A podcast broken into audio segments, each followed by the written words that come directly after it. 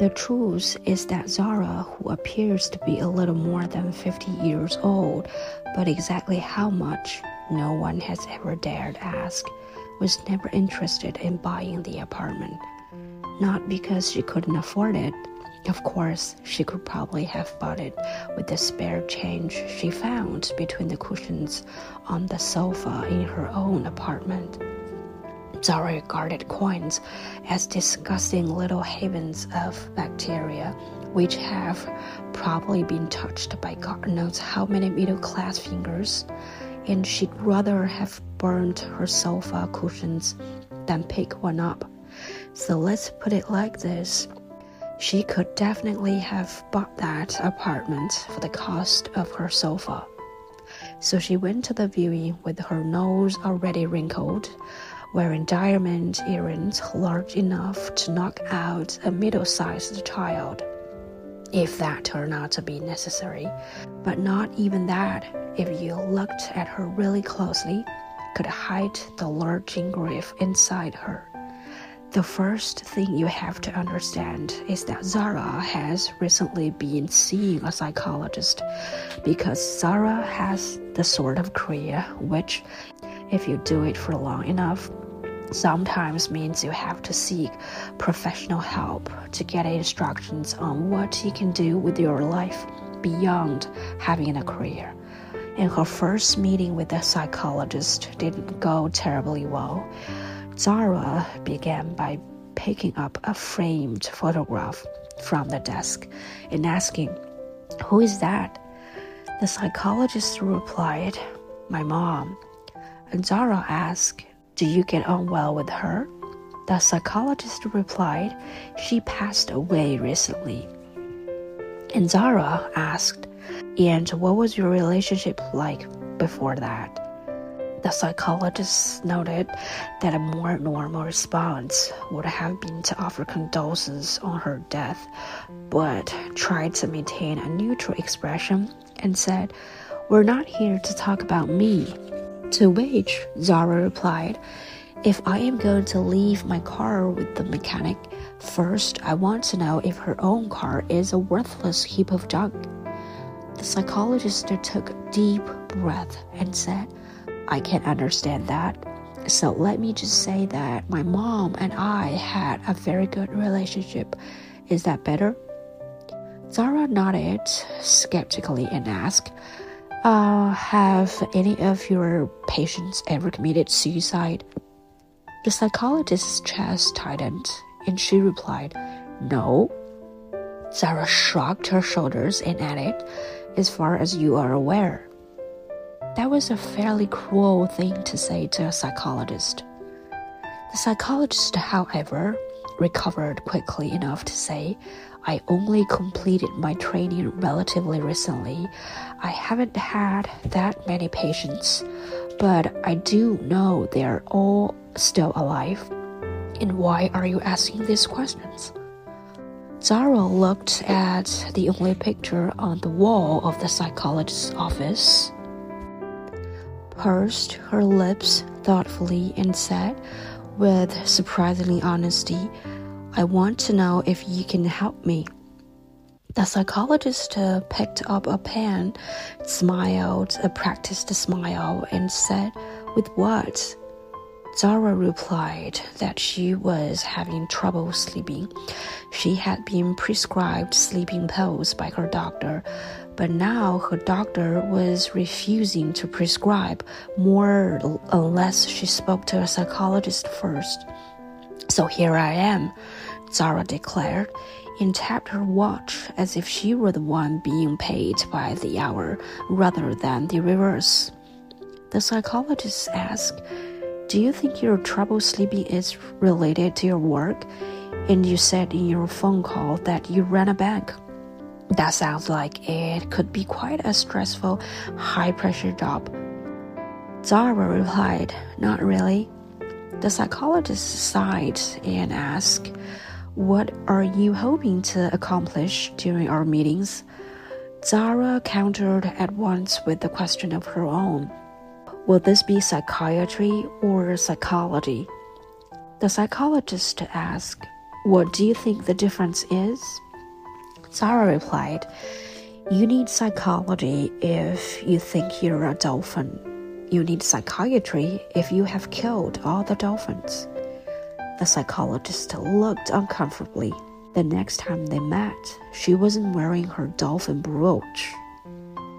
During their second session, Zara asked, somewhat out of the blue, How would you explain panic attacks? The psychologist lit up the way only psychologists can do at that question. They are hard to define, but according to most experts, panic attacks or the experience of. Zara interrupted. No, I want to know how you would explain that. The psychologist shuffled uncomfortably on her chair and pondered various different answers. Eventually, she said, I'd say that a panic attack is when a psychological pain becomes so strong that a uh, it manifests itself physically.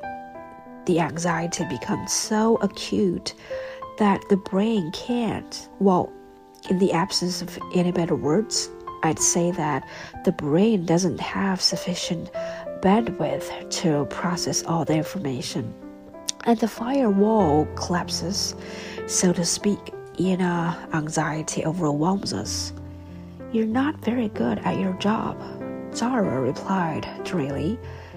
In what sense?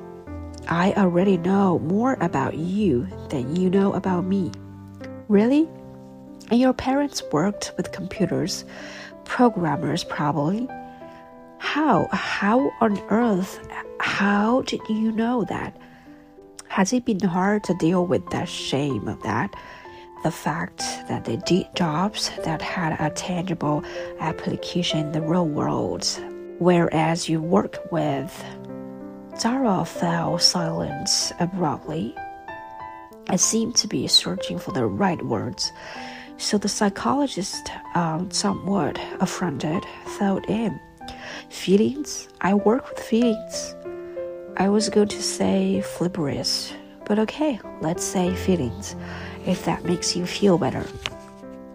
My dad's a programmer. My mom was a system analyst.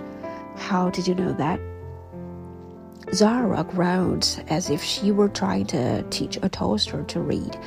Does it matter? Yes, Zara groaned at the toaster again. When I ask you to explain panic attacks in your own words, not with the definition you learned during your training, you use the words bandwidth, process, and firewall. Words that don't fit easily into ordinary vocabulary usually come from their parents.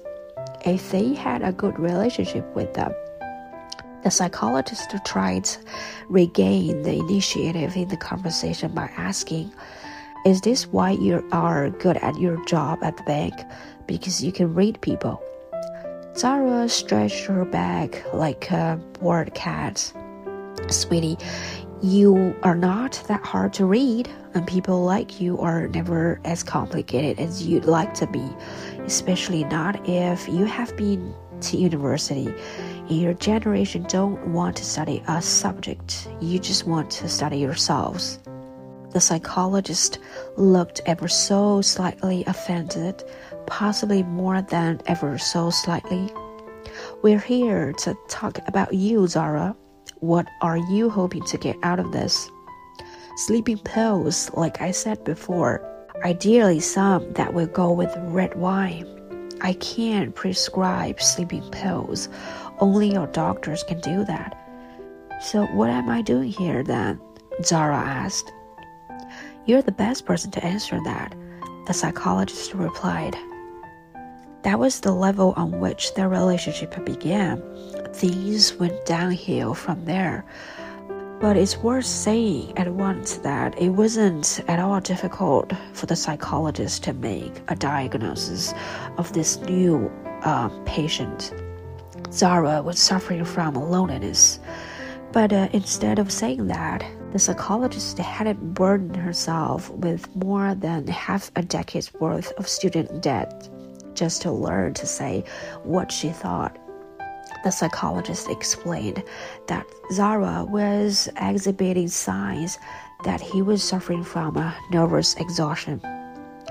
Zara didn't look up from the news feed on her phone when she replied, Yes, well, I'm exhausted because I can't sleep, so just get me some pills.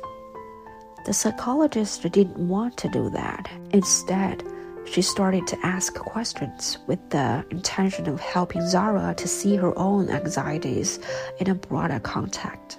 One of them was, Are you worried about the survival of the planet? Zara replied, Not really. And the psychologist smiled warmly. Let me put it like this What do you think the biggest problem with the world is? Zara nodded quickly and replied as if the answer were obvious poor people. The psychologist corrected her in a friendly way. You mean poverty? Zara shrugged. Sure, if that feels better for you. When they parted, Zara didn't shake hands on her way out, she moved a photograph on the psychologist's bookcase and rearranged three books. Psychologists aren't supposed to have favorite patients, but if this psychologist had one, it definitely would not have been Zara.